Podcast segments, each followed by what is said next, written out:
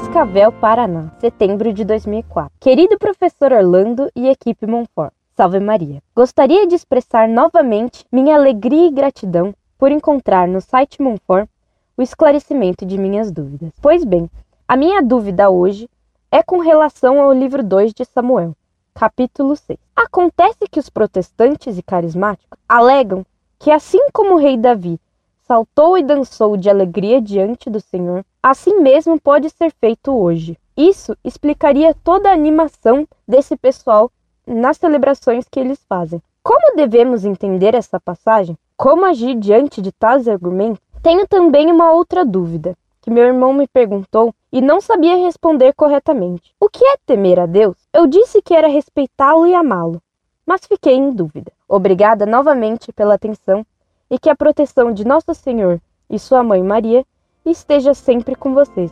Um abraço.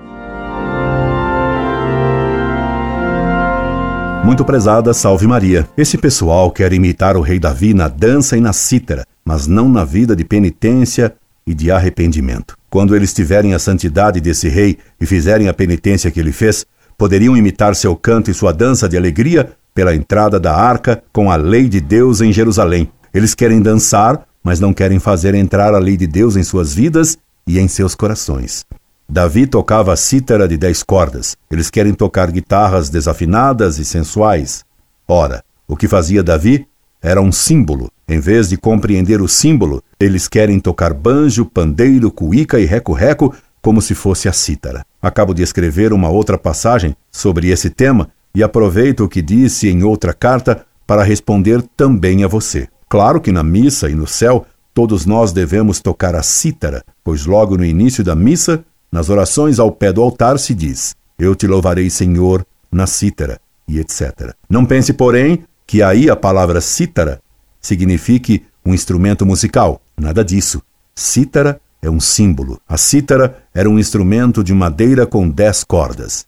Por ser de madeira, ela significa a cruz. Por ter dez cordas, ela lembra os dez mandamentos, Louvaremos a Deus no céu e na missa, tocando a cítara de nossa cruz, na obediência aos Dez Mandamentos. Essa cítara simbólica é que lhes recomendo muito que você aprenda a tocar em sua vida, na missa e um dia, no dia eterno, no céu. Nossa Senhora ensine a tocar essa santa cítara.